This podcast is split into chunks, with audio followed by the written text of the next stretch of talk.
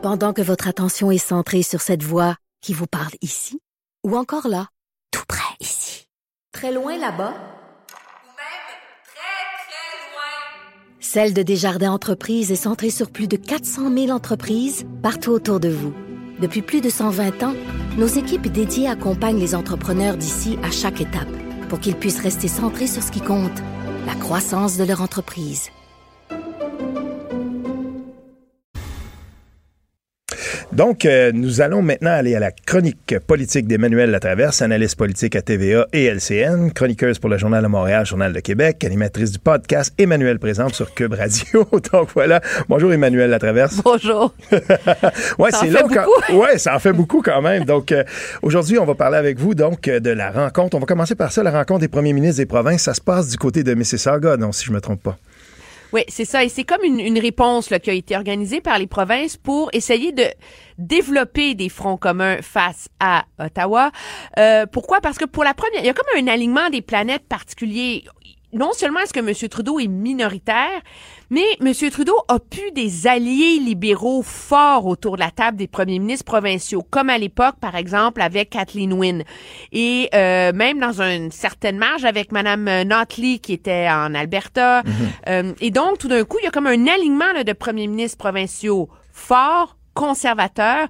Et l'idée, c'est... Euh, c'est d'essayer de refuser à Ottawa le droit d'imposer l'agenda des relations euh, fédérales provinciales. Non seulement comment ils peuvent s'entendre quand ça fait un mois qu'on s'invective sur la loi 21, la péréquation, etc., les pipelines? Mais l'argument, c'est qu'à un moment donné, euh, comme me disait un, euh, comme on me disait du côté de Québec, il faut que, il faut que la raison reprenne ses droits là. Pour tous et chacun, tu sais, pour Monsieur Kenny la péréquation, ça va rien changer à l'économie de sa province, ça va rien changer à ses déficits budgétaires, ça va rien changer à rien là. Mais, Alors, mais... sur, quoi, sur, quoi, sur quoi ils pourraient s'entendre? Moi, je vois, je, vois difficilement. C'est drôle parce qu'on on présente ça comme justement une, une, rencontre là, importante, presque d'urgence, mais je vois mal sur quel dossier ils pourraient s'entendre, les premiers ministres des provinces, justement. Ben, il y en a plusieurs. Il y en a un, c'est le perpétuel, ce jour le même, la santé. Mhm, parce ben qu'on voit que le gouvernement Trudeau est de plus en plus interventionniste en santé. Hein? Mhm. euh, on veut diriger le financement additionnel qu'on donne, que ce soit pour les soins à domicile, la santé mentale. Monsieur Trudeau veut investir en santé, mais veut que ce soit autour de d'une assurance médicaments universelle, alors que les provinces, elles, se réussissent à s'entendre sur des paramètres de leur demande face à Ottawa, euh, ont un plus gros rapport de force dans leurs négociations faut pas se, faut se rappeler qu'en 2016, il y avait la même dynamique hein, sur euh, le financement d'Ottawa face aux soins à domicile, etc. Mm-hmm. Et qu'est-ce qu'a réussi M. Trudeau? Il a mis une entente sur, la table et il a dit aux provinces, prenez-la ou prenez-la pas, mais moi j'écris mon budget, c'est ça l'argent qu'il va y avoir dedans. Puis si vous n'avez pas signé, vous n'avez pas l'argent dans le budget. Ah oui, je me souviens, les gens s'étaient mis à la prendre à la pièce là, à ce moment-là, n'est-ce ben Alors, qu'est-ce qu'on a fait? C'est diviser pour conquérir. Là. Alors, mhm. une par une, les provinces ont fini par céder. Puis là, Ottawa trouvait euh, un petit... Euh, un petit élément là pour faire sauver la face à tous et chacun. Là. Alors là, les provinces espèrent avoir appris à leur leçon. Donc ça, c'est un élément. L'autre élément important aussi, c'est l'élément des infrastructures. Les règles, on l'a vu là avec le du tramway de Québec, sont complètement byzantines là, mhm. et deviennent très compliquées à gérer pour les provinces.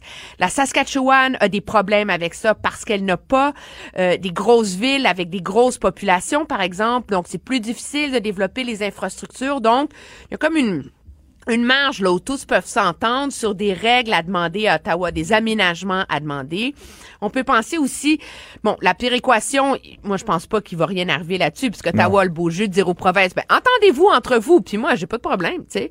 Mais l'Alberta est aux prises avec un sérieux problème de ralentissement économique et je vous ai je vous épargne les règles fiscales complexes, mais il y a quand même un mécanisme qui permet de, de bonifier l'aide que reçoit une province dans un cas de crise économique, comme celle qu'il y a en ce moment, mais ces règles n'ont pas été écrites depuis 30 ans. Mais en tout cas, en terminant cette portion-là, j'ai de la, difficulté à penser que François Legault va se présenter là, puis que l'éléphant dans la pièce, euh, on parlera pas de ça. Donc, il va regarder, par exemple, ses homologues euh, d'autres provinces qui l'ont fortement critiqué sur le projet de loi 21, puis euh, vous pensez qu'on parlera pas de ça du tout?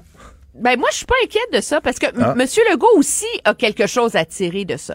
Monsieur Legault euh, peut gagner davantage d'Ottawa s'il y a l'Ontario dans le même coin que lui, s'il y a l'Alberta dans le même coin que lui. Alors, ils ont tous intérêt sur certains enjeux, je dis bien, à trouver des terrains d'entente. Et l'environnement, surprenamment, est l'un d'eux. Faut pas oublier que l'Ontario est aux côtés des provinces qui contestent la loi sur les, les évaluations environnementales. Pas parce qu'on est en faveur des pipelines, mais parce qu'on veut consacrer le fait que euh, c'est un champ de compétences provincial et qu'Ottawa n'a pas à s'en mêler. Donc, vous voyez, il y a comme il y a plein d'éléments là-dedans qui permettent pas de résoudre les problèmes fondamentaux de la périco de, mhm. du Canada là, il faut pas se leurrer là, mais qui permettent au moins aux provinces de faire des avancées et d'empêcher le gouvernement Trudeau qui a quand même des tendances centralisatrices sérieuses ah là, à, euh, à, au moins dicter son ordre du jour. Alors c'est vraiment là-dessus et moi on me dit justement que pour éviter les écueils, on a fait exprès pour pas mettre la loi 21 puis les pipelines à l'ordre du jour. Et ça, c'est pas surprenant. En tout cas, on va regarder ça avec beaucoup, beaucoup d'intérêt. Euh, en tout cas, moi, c'est certain. J'ai bien hâte de voir ce qui va sortir de ça et comment, justement, la belle photo et le communiqué à la fin, comment tout ça va, va être écrit. On sait déjà qu'ils euh, vont sortir de là harmonieux, j'en suis absolument certain. Oui, oui, oui, euh, parlons aussi de... Bon, aujourd'hui, c'est jour d'élection quand même. C'est euh, la partielle dans Jean Talon. Et puis, euh, l'ami Philippe Giffournier, donc, a sorti un sondage, quelques 620, quelques personnes et tout ça. Puis là, on dit ben voilà, la CAQ est devant. Donc, euh, c'est quoi votre lecture de ça? je pense que c'est très, c'est clair que la CAQ a un avantage dans cette euh, dans cette élection euh, partielle là, parce que malgré les écueils de l'automne, on s'entend, c'est quand même un gouvernement qui qui s'en sort bien, qui est pas happé par des controverses qui ont trop duré, là, je dirais.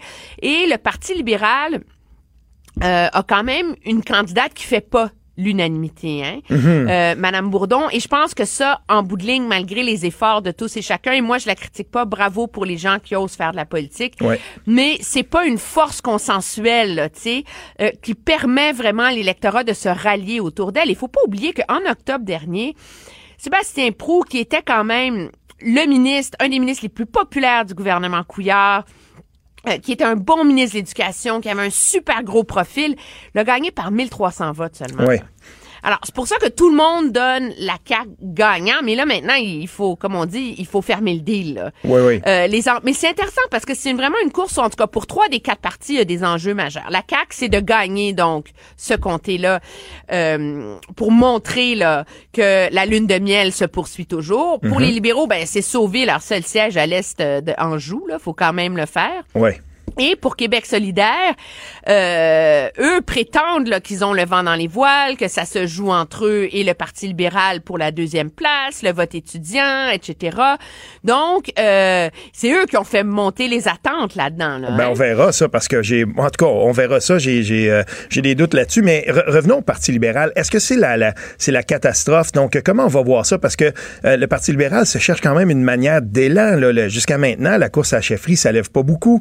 Et puis, euh, tu sais, on, le voit. Donc, c'est la catastrophe pour eux. Ou en tout cas, on espère qu'on va au moins, comme on dit dans le jargon, dans le jargon d'hockey, on va essayer de, de garder ça proche. On va essayer que ça soit quand même pas une dégelée. Il faudrait que la défaite soit honorable pour pas que ce soit une catastrophe. Mais c'est un parti qui est dans sa traversée du désert en ce moment.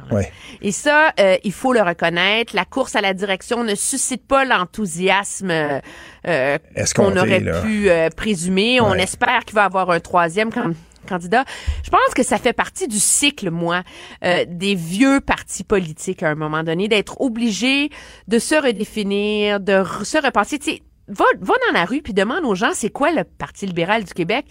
Ils vont dire c'est l'opposition à la loi 21. Ouais c'est anti-laïcité pour immigration. Ben c'est et, quand même je, trouve intéressant euh, que, que, que, tu nommes le, fait que à l'est d'Anjou, je veux dire après ça c'est le désert et, et ça ça en soi là, ce petit point rouge là, tu sais parce que maintenant là quand on met les ben, quand on fait les graphiques, hein, là on voit l'espèce de grosse, euh, tu sais c'est un océan bleu et puis avec un point orange et puis euh, un point rouge, mais ce point rouge là il est quand même important parce qu'après ça ça devient très très très difficile. Peut-être j'aimerais quand même là qu'on conclue sur bon, ben voilà, la juge Duval-Essler, la loi 21, les contestations.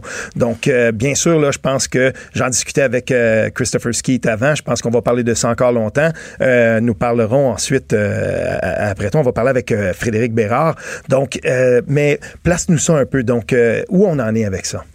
Ben, moi, je vais t'avouer, j'ai un peu un malaise avec ce débat-là. J'ai un malaise parce que je, je ne me porte pas au à la défense des commentaires de la juge Duval-Essler, là, qui mhm. a associé la loi 21 à des allergies visuelles, qui a déclaré d'emblée que celle visait les femmes musulmanes voilées, etc. Je pense que c'est vraiment au Conseil de la magistrature de se prononcer là-dessus. Mhm. Mais j'ai un malaise profond, premièrement, avec le fait que la démarche est initiée par quelqu'un qui veut être chef du Parti québécois, tu sais. Et donc, c'est comme si tout d'un coup, on instrumentalise les tribunaux pour faire valoir une candidature politique. Parce qu'on s'entend, il y a deux jours, personne ne savait c'était qui Frédéric Bastien, puis dans aujourd'hui, tout le monde le sait. Oui, mais il y, a une chose quand même qu'il faut dire. Bon, Benoît Pelletier a, a, offert peut-être un tout petit peu là, un, début d'amorce de, de, légitimité à ça quand il a dit ouais, ben peut-être qu'il y a quelque chose là qu'il faut. Non, non, mais moi je dis pas que la démarche elle est pas légitime et mhm. que Mme Duval-Essler est au-dessus de tout soupçon. Mais j'ai de la difficulté avec le fait que la démarche est indissociable euh, de la course à la direction du Parti québécois. Et ça, moi, ça me laisse un sérieux arrière-goût. C'est un débat déjà divisif. Euh, où on sait déjà qu'il y a des grosses, grosses, grosses questions sur la constitutionnalité de cette loi-là. Euh, c'est un débat qui va se poursuivre pendant des années ensemble encore. Est-ce qu'on peut, s'il vous plaît, essayer de Gardez ça en dehors de l'arène partisane. Mais le, euh, commentaire de la juge, quand même, il y, a, quelque chose là-dedans qui est un petit peu, euh, je sais pas. Quand, quand j'ai lu ça, je me suis dit, mais je sais, il, y a, il y a comme une espèce de, de petite, euh, je sais pas, il y a, il y a, il y a une mise en garde. Là, il, y a, il me semble, on, va, ça va quand même un peu, ça, ça va quand même un peu loin. Puis, je veux dire, si c'est un journaliste, par exemple, de qui on s'attend à, à, de l'objectivité, euh, je sais pas, moi, la, la, présentatrice du, du, grand radio journal ou, ou, ou, la même chose, je veux dire, à TVA, quand, quand ces, ces, ces gens là font un commentaire qu'on pourrait juger partisan et tout ça, ben les, les gens s'indignent de ça. Puis j'avais l'impression que la juge, il euh, y, avait quelque chose là-dedans qui était un peu irritant parce que on le sait, le projet de loi 21, je veux bien qu'on le réduise à ça, mais c'est beaucoup plus que ça après tout là. Ah non, je suis d'accord, absolument. Mhm. et, je pense, et c'est la raison pour laquelle je pense que les questions qui sont posées euh, sont légitimes et peut-être que pour le bien de cette cause-là et de la suite devant les tribunaux, celle-ci devrait se récuser d'emblée. Le temps que, la, que le Conseil de la magistrature euh, se, se prononce là. Euh, mais N'empêche, je pense qu'il y a une leçon à retenir de ça. La réalité, c'est qu'il faut pas s'imaginer que même si ça sera en Cour suprême, ça va être fini. Là. Regarde, là, la laïcité, c'est consacré en France en ce moment. là. Mais il y a encore des causes devant les tribunaux parce que il y a encore des enjeux qui sont soulevés. La loi est beaucoup plus restrictive là-bas qu'ici. Je fais pas mhm. une comparaison. Mais là, maintenant, on est dans le débat sur si les mères voilées peuvent accompagner les enfants dans les sorties d'école, etc. Alors, c'est des débats qui sont pas statiques. C'est un mythe mhm. de s'imaginer que la loi 21, c'est la fin de ce débat-là au Québec. Ah Et je pense qu'il est là le précédent dangereux. C'est qu'on mélange finalement les, la démarche judiciaire indépendante qui tire sa légitimité de cette indépendance-là avec la, la politique partisane et idéologique d'une course à la direction au sein du Parti québécois. Et moi, ça, ça me, je veux dire, je trouve, je trouve qu'il y a quelque chose de très, très dangereux là-dedans, même si je conçois que certaines des questions, et je dis bien certaines des questions soulevées par M. Bastien, sont les Oui, oui, mais là-dessus, euh, ça, c'est vrai que le, rôle que joue euh, Frédéric Bastien en ce moment dans l'écosystème en général politique au Québec, il y a quelque chose là qui euh, m'apparaît aussi, là, quand même, en tout cas, un peu étrange. On verra. De toute façon, il va s'expliquer, mais cette instrumentalisation-là de, de, de, la cause, si, si il s'avère que c'est que ça, ben, en fait, on, se serait attendu que quelqu'un d'autre le fasse, que quelqu'un d'autre le conteste, mais dans, la, dans le sens de ceux qui contestent la loi 21, ben, on, on a vu que ceux qui ont décidé de la contester, c'était ceux de qui on s'attendait qu'ils le fassent. Le, Conseil national des musulmans canadiens, etc. On savait, euh, il avait contesté la loi 62 à l'époque. Donc, euh, tu sais, mm-hmm. c'est drôle parce que les acteurs qui sont là sont ceux de qui on s'attendait qu'ils le soient. Et, là, ben, euh, Frédéric Bastien a décidé qu'il il, se portait devant. il se porte à la défense la loi. Tu sais, je veux dire, c'est ça qui, il y a, et, et ce qui ce qui rend ça très délicat, c'est justement, c'est c'est qu'il y a une partie de pertinence dans les dans les enjeux qui sont soulevés. Moi, par ailleurs, quand on lui reproche d'aller participer à une conférence de juristes juifs qui sont contre la loi 21 et que ça c'est un signe d'impartialité, j'ai un peu de difficulté. La réalité, c'est que dans ça les juges maintenant participent à des conférences. Euh, on a la juge en chef de la Cour suprême qui va à l'association qui va donner des discours à l'association des criminalistes euh, canadien, euh, personne va penser que tout d'un coup elle est inféodée au lobby des euh, avocats criminalistes. Là. Je pense que ça, on est capable de faire la part des choses. Et je pense aussi que quelque chose, ça fait partie des efforts du système judiciaire de sortir un peu de sa tour d'ivoire euh, pour euh, être davantage en contact euh, avec le reste de la société civile. Donc, est-ce que est-ce que c'est vraiment un signe de son impartialité d'aller à son, cette conférence-là? Je pense pas, mais en effet, ses propos sur l'allergie visuelle et, euh, et euh, ben. le fait que ça ne vise essentiellement que les femmes musulmanes. Je pense que c'est euh, c'est une, une, vision très étroite des fondements euh, philosophiques de cette loi-là. Ben, Et c'est ça justement qui nuit à son à la perception d'impartialité. On va voir euh, on va voir qu'est-ce que le Conseil de la, magistrature va en penser parce que c'est c'est ce sera entendu. Euh, en tout cas, on vous remercie beaucoup pour cette analyse-là et on va surveiller avec grande attention justement la rencontre des premiers ministres et aussi donc cette élection partielle dans Jean Talon. les les les et les, amateurs de politique comme euh, toi et moi. Donc, on va être là, on va voir qu'est-ce qui va se passer, les résultats. Merci beaucoup. Donc, on était avec euh, Emmanuel Latraverse, chronique politique euh, à Cube Radio. On prend quelques instants.